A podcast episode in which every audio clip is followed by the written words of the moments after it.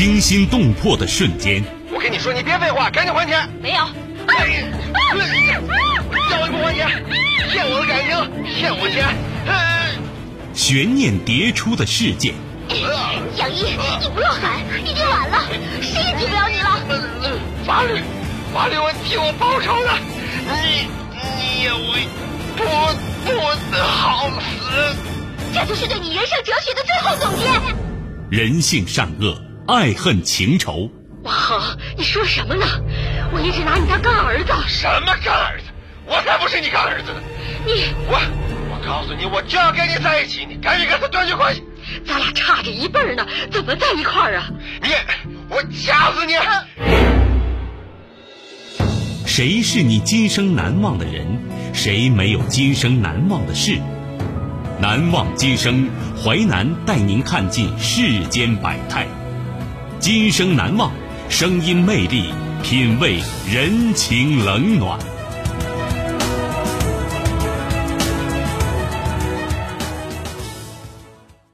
欢迎您收听《今生难忘》，我是淮南。事件回顾：时间二零零四年，地点北京，人物何芳芳、陈大春、唐大勇，事件美艳老鸨的穷途末路。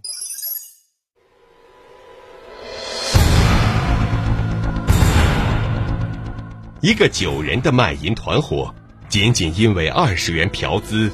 卖淫女与嫖客发生纠纷，而将嫖客活活打死。美艳老鸨的穷途末路。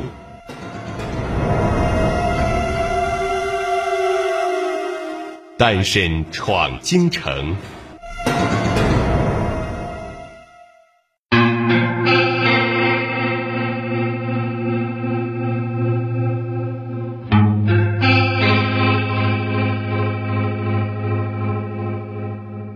二零零四年十二月十号，北京市第一中级人民法院对何芳芳为首的九人卖淫团伙作出一审判决，以故意伤害罪、抢劫罪、组织卖淫罪、窝藏罪等数罪并罚，分别判处九人有期徒刑或无期徒刑。其中，主犯何芳芳一审被判处无期徒刑。而出租房屋以供卖淫活动的房主，也因收容卖淫罪及寻衅滋事罪，被判处有期徒刑八年。这是一起典型的暴力团伙性质的涉黄犯罪案件。何芳芳怎么看也不像是四十岁的女人，身材保持的极好，穿着很大胆暴露，妆也化得很浓。她笑起来更是无拘无束，一副若无旁人的样子。很能感染人。何芳芳出生在吉林省永吉县岔路河镇的一个农村家庭，父母认为女孩子读书浪费钱，还不如帮家里干干活。何芳芳只上完小学就辍学了，心高气傲的她心里并不安于嫁人生孩子，一辈子做一个农村妇女。但父母在她十六岁那年，把她许配给当地一个家境殷实的人家。随着慢慢长大，何芳芳出落得越发漂亮。尽管她有着对爱情、对未来美好生活的无限憧憬，可还是按照父母的意图，在十八岁那年结婚了。婚后第二年，她有了一个可爱的女儿。女儿给她带来了快乐，也带来了灾难。重男轻女的公公婆婆和丈夫从此再没有好眼色，勉强维持不到两年，何芳芳就离婚了。带着女儿回到娘家。一九九零年那年，二十七岁的何芳芳只身来到哈尔滨一家娱乐场所做服务员。在那种纸醉金迷的场所，她看到很多小姐妹在做皮肉生意，她们挣钱速度让她心里痒痒的。敏感的她也察觉到男人看自己火辣辣的眼光。在一个小姐妹的指引下，她投靠了一个大姐。从此开始了她的小姐生涯。何芳芳一直很注意保养，可几年日夜颠倒的生活，脸上还是爬上了皱纹。男人垂青她的机会越来越少了。我的下半生不能就这么毁下去。想到年老色衰的悲惨情景，何芳芳不寒而栗。大姐吸血鬼一般的剥削，让她心里不平衡。我为什么就不能当大姐？我卖不动了，可以组织别人卖呀。拿定主意后，何芳芳不再犹豫，默默策划起了出逃计划。卖淫组织很严密，小姐不能说不干就不干了，而且逃跑是要冒很大风险的。如果被发现抓回去，是要吃不了兜着走的，说不定会被打死。东北肯定是不能再混了，到处都是他们的人。北京是个大地方，人多也杂，藏身容易，就去北京。何芳芳不到两年时间，还真就闯出了一些名气。干他们这行的老乡，鲜有不知道何芳芳在北京做小姐挺出名的。朋友托朋友，就有十好几个女孩找到她，要跟她混。何芳芳很仗义，都是同行，又是老乡。大姐不会亏待你们的，因为何芳芳做事较为隐蔽，心机很重，数十次从警方严密打击的搜查中逃脱。二零零二年十二月，雨欣被介绍到何芳芳这儿来。雨欣起初想只赔不卖，何芳芳就劝他：“只赔不卖，你猴年马月能挣够将来做正当生意的本钱呢？你跟着大姐干，只有你的好。”干咱们这行的，赚钱多又容易，保你吃香的喝辣的。你看你今年岁数也不小了吧，二十八了吧？趁年轻赶紧做几年吧，攒足了钱，那还不是想干什么干什么？有了钱呐，还怕别人瞧不起你吗？见雨欣还没下定决心，何芳芳又接着说：“你看圆圆，那是我女儿，我自己的亲生女儿，我能坑吗？”而且呀，我也没逼她，她心甘情愿的跟着我的，觉得过这种生活有钱赚，挺不错的。是的，在何芳芳的影响下，她的女儿不满十八岁就卷进了她的肮脏生意。雨欣咬着嘴唇想了一会儿，才说：“嗯，何姐，我就跟着你干了，你就是我的头儿，我什么都听你的。”见雨欣答应下来，何芳芳赶紧严肃的向她宣布了内部规矩：“小妹儿，我可不是什么头儿，你就叫我一声大姐就行。有什么事儿啊，只管跟我说。嫖客要过夜的，提前给我打个招呼，我叫人给看着点儿，省着你们出事儿。咱们最大的头啊是金哥、阿星，咱们是给他们干的。”你入伙以后呢，每个月要交给他们一千五百元的份儿钱和三百元的保护费。这么多呀，雨欣心里开始犯嘀咕。何芳芳笑着看着雨欣，只要你好好干，你肯定挣的比这多多啦。就这样，二十八岁的雨欣入了行。后来，雨欣从其他小姐那里知道，何芳芳不给金哥、阿星他们交钱。但小姐们上交的钱要通过何芳芳，她从中扣下大头，再交给金哥他们。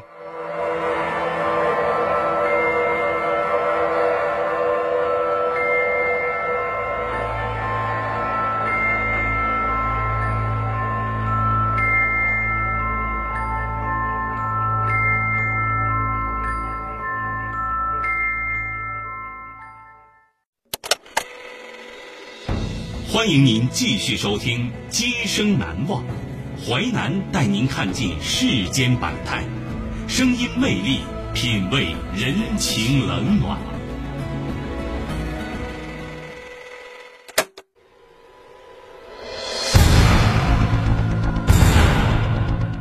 一个九人的卖淫团伙，仅仅因为二十元嫖资，卖淫女与嫖客发生纠纷，而将嫖客。活活打死，美艳老鸨的穷途末路。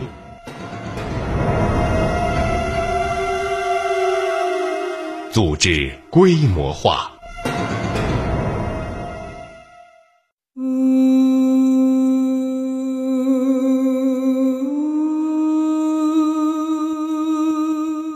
何芳芳知道，卖淫必须要有一个严密的组织。光有小姐不行，嫖客不给钱闹事儿怎么办？有同行争夺地盘怎么办？这都得有看场子的。看场子的得要那些年轻力壮的小伙子，打起架来不要命。他们这个团伙就雇了好几个打手，都不超过三十岁。江宇才刚刚十八，唐大勇是这群打手里最凶悍的，还有田明、唐文龙、黄来，共五个人。平时小姐们接客，他们就在不远处守着，有什么风吹草动，他们就冲过去。金哥每个月发给他们一千块工钱。何芳芳在清河小营干得挺顺利，不久遇到公安机关严打整治，他们就退守昌平区，打起了游击。可昌平的生意不好做，于是何芳芳想重回清河，可听说那块地盘被湖北人占了，何芳芳就想到找他的老相好孙胖子问问情况。孙胖子巴不得何芳芳他们赶快回来。何芳芳跟他一说，他马上找到房东赵彪。赵彪也有他的难处，租期没到，怎么撕开脸撵人家走呢？他对何芳芳说：“呃，这湖北人的租期还没到啊，我也不好马上叫他们走，而且这帮人也不是省油的灯，我也惹不起啊。”后来他让何芳芳把湖北人赶跑。孙胖子和赵彪给何芳芳打探情况，通风报信。两千零三年九月二十三号，金哥阿新、何芳芳带着一帮打手，各抄家伙，气势汹汹的杀来了。金哥叫阿新带一部分兄弟守在胡同口，出来一个打一个，又对另外几个做了一个动手的指令，冲！金哥一声令下，众人冲了出去。明摆着是来拼命的，湖北人一见这阵势，惹不起，于是转身就跑。几个途经此处的无辜民工却遭了殃。阿星带的人杀红了眼，见附近有人就不问青红皂白，举棍便打。其中一个姓袁的建筑工人被打成重伤，两人轻伤。就这样，他们还不过瘾，又把停在那里的一辆面包车砸坏。最后，一群人才浩浩荡荡的凯旋而归。过了没几天，何芳芳就找赵彪把三间临街的房子租下来。很快，他们就站稳脚跟，在这里明目张胆的组织卖淫了。十月二十一号下午，这天是雨欣、杏儿等四个小姐站街。深秋的北京已经很冷了，她们一个穿的比一个少。浓妆艳抹的青春女性与这条偏僻的胡同和简易破败的出租房形成刺目的对比。陈大春是和同他一块卖菜的小罗一起来的，天冷菜也不好卖，他就拉了小罗一块去喝酒。几杯酒下肚，陈大春心里痒痒的，他好久没有碰女人了，听说胡同里就有五十块钱一次，他决定去玩一把。陈大春老远看见胡同口站着几个花枝招展的女人，心里就乐开了花。他把眼睛盯在雨欣身上，径直来到雨欣跟前。雨欣点点头，两人就很有默契的进了屋。进屋前，雨欣还朝其他三个姐妹笑了笑：“我可有生意了。”进了屋，陈大春迫不及待上来就要抱住雨欣，雨欣连忙一闪。大哥，你先给了钱吧。原来于心留了个心眼儿，他看这个嫖客酒气熏天，怕他借着酒劲儿找乐子，事后不给钱。陈大春一听火了：“什么？先给钱？老子还没玩呢！”于心没办法，只好诈诈他：“这是我们这儿的规矩，你先给了再玩也一样啊。”规矩？什么鬼规矩？说着，陈大春就在雨欣身上摸了一把，又使劲儿在雨欣后背掐了一下。哎呀，雅欣，雅欣！雨欣疼得叫出来，她大声叫着邻屋的姐妹。雨欣心想：这个客人手这么重，又喝了酒，再虐待我怎么办呢？陈大春大声嚷嚷：“扫了老子的兴，老子到别处玩去！”雅欣听到雨欣喊，就赶紧找不远处电话亭看场子的唐大勇等人。雨欣屋里出事儿了。唐大勇一听，当时就怒了：“敢闹事儿，这不想活了！走，教训教训那小子去！”说着，五个彪形大汉就直奔雨欣房里来。唐大勇、田明、唐文龙三人在前，江宇、黄来紧跟着。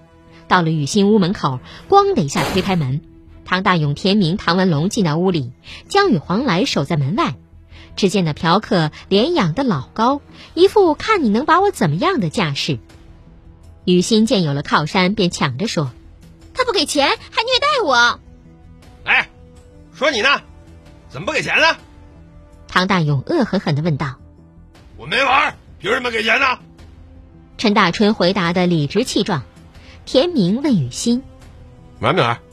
雨欣说：“没有。”田明又问：“摸没摸？”摸了，手还挺重呢。唐文龙喊道：“我告诉你啊，别废话，没玩也得给钱。”田明跟着说：“对，摸了就得给钱。”唐大勇也嚷嚷：“少废话，掏钱，二十。”陈大春一听急了：“哎，你你你们啥意思？没意思，你给了钱走人，不给钱想走门都没有。”陈大春拉开架势就想打架，唐大勇说着上去就给了陈大春一拳，四人打成一团儿。唐大勇揪着陈大春头发，唐文龙连踢带踹把陈大春弄到屋外胡同里。守在屋门口的江雨、黄来扑到陈大春身上，拳打脚踢，可是被陈大春推开了。他们一看这个嫖客还不好制服呢，拿镐把去！唐文龙高喊。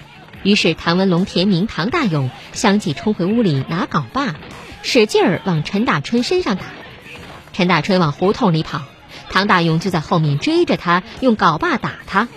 陈大春跑了五六米远就不行了，一个趔趄跌倒在墙根处，还没等他坐起来，唐大勇就到了，用镐把打了他后脑勺两下，这才解了恨。陈大春满脸是血，歪在墙根处一动不动。再也没有起来。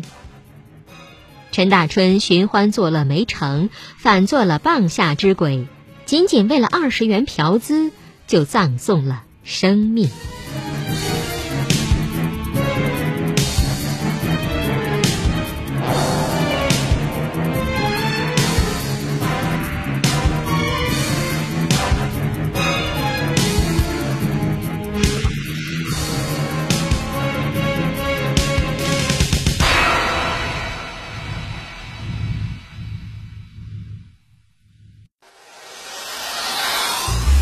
精彩的故事结构，新锐的声音制作，在纷繁复杂的真相与假象中，淮南用魅力声音解读世间百态，品味人情冷暖。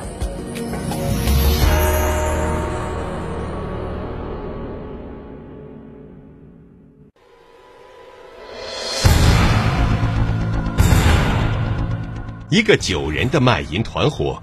仅仅因为二十元嫖资，卖淫女与嫖客发生纠纷，而将嫖客活活打死。美艳老鸨的穷途末路，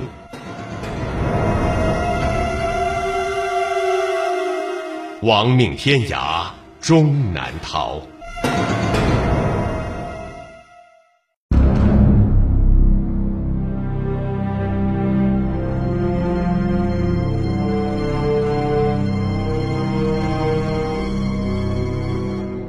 和陈大春同来的小罗在胡同口的报摊前等陈大春。过了一会儿，陈大春没出来，小罗却见好几个人进了陈大春刚才进的屋。小罗感觉到是不是发生了什么事儿，可自己又不好过去掺和，只好继续等着。不一会儿，小罗就见一群人在胡同里打起来，几个人围着一个人用镐把一顿乱打，被打的人有点像陈大春。因为距离较远，小罗不能确定。小罗又想，退一步讲，就算真的是陈大春，他小罗也一点办法都没有。那群人惹得起吗？最后，只见人散了，小罗这才跑过去看，被打倒的人正是陈大春。小罗一看，陈大春满脸满身都是血，用手放在鼻子下试一试，一点气儿都没有。这下可把小罗吓坏了。陈大春不会是死了吧？惊慌失措的他赶紧打了幺幺零报警。事发当天下午，何芳芳正和她的女儿在租的宾馆里，杏儿气喘吁吁的跑来，告诉他们出事儿了，就把嫖客不给钱、唐大勇他们打了人的事儿说了。何芳芳那是经过大风大浪的人，当机立断把房退了，然后计划去昌平等郊区避避风头。到了晚上，又听有人报信说那嫖客被打死了，这下何芳芳沉不住气了。唐大勇他们别看打人时一副天不怕地不怕的样子，听到人被打死了也懵了。于是他们五个一起找到何姐，求何姐给想想办法。哎呀，你们几个二愣子！下手没轻没重的，尤其是你大勇，只图自己痛快，出人命了，这可不是闹着玩的。现在想起我来了，打人时怎么不想着你何姐呀？啊，何姐，我当时也没想把他打死，谁知道他那么不经打，一打就死了。大勇小声的在那辩解，其他四个人大气儿也不敢出。谁叫咱们是一条绳上的蚂蚱来着？何姐不能不管你们。现在呀，北京是不能待了，咱得逃。有可靠的亲戚朋友的，自己找地方投奔去。咱们不能一起跑，目标太大，要分散，但要保持联系。最后只剩下杏儿和田明无处可去，何芳芳母女决定带着他们一起逃。事不宜迟，说走就走。于是这行人开始了逃亡生涯。但天网恢恢，疏而不漏。在他们逃亡了一个多月后，除唐大勇在逃外，所有主犯从犯均捉拿归案。何芳芳也用铁窗生涯给自己的传奇经历画上了句号。本案主诉检察官认为，组织卖淫活动是严重妨害社会管理秩序的犯罪，是严重的社会丑恶现象。它严重的腐蚀着人的灵魂，败坏了人的品性和社会风气，严重的污染了城市的文明环境，并会诱发多种犯罪的发生。大量事实也说明，只有铲除社会丑恶现象，有效震慑犯罪，创造健康的文明环境，才能更好的维护社会治安秩序的稳定。而这正是司法机关义不容辞的责任和义务。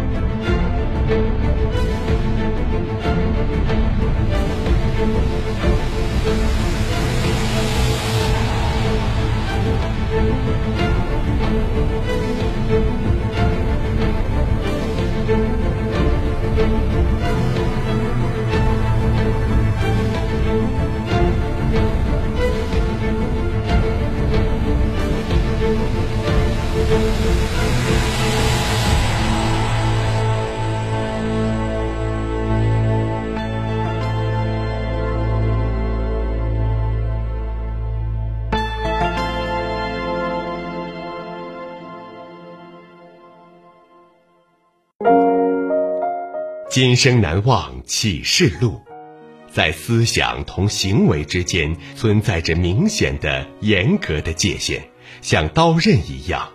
罪犯就是那种越过了这条界限的人。安德烈·德里别。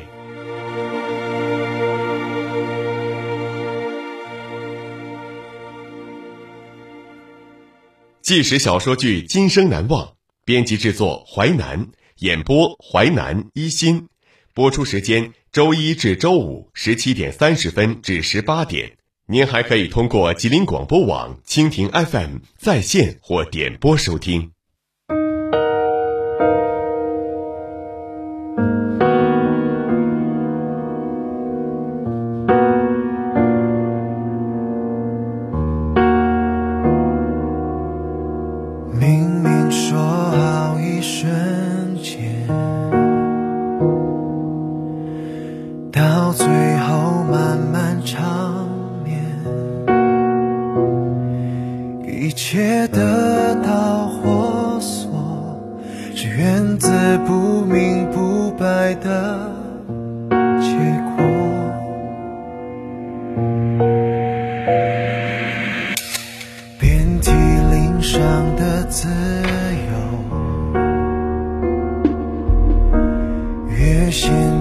真的惶恐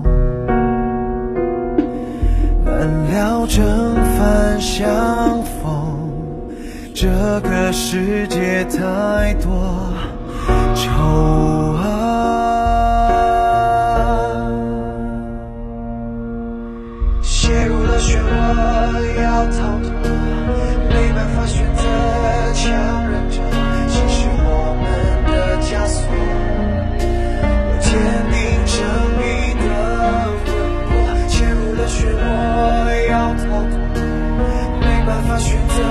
强忍着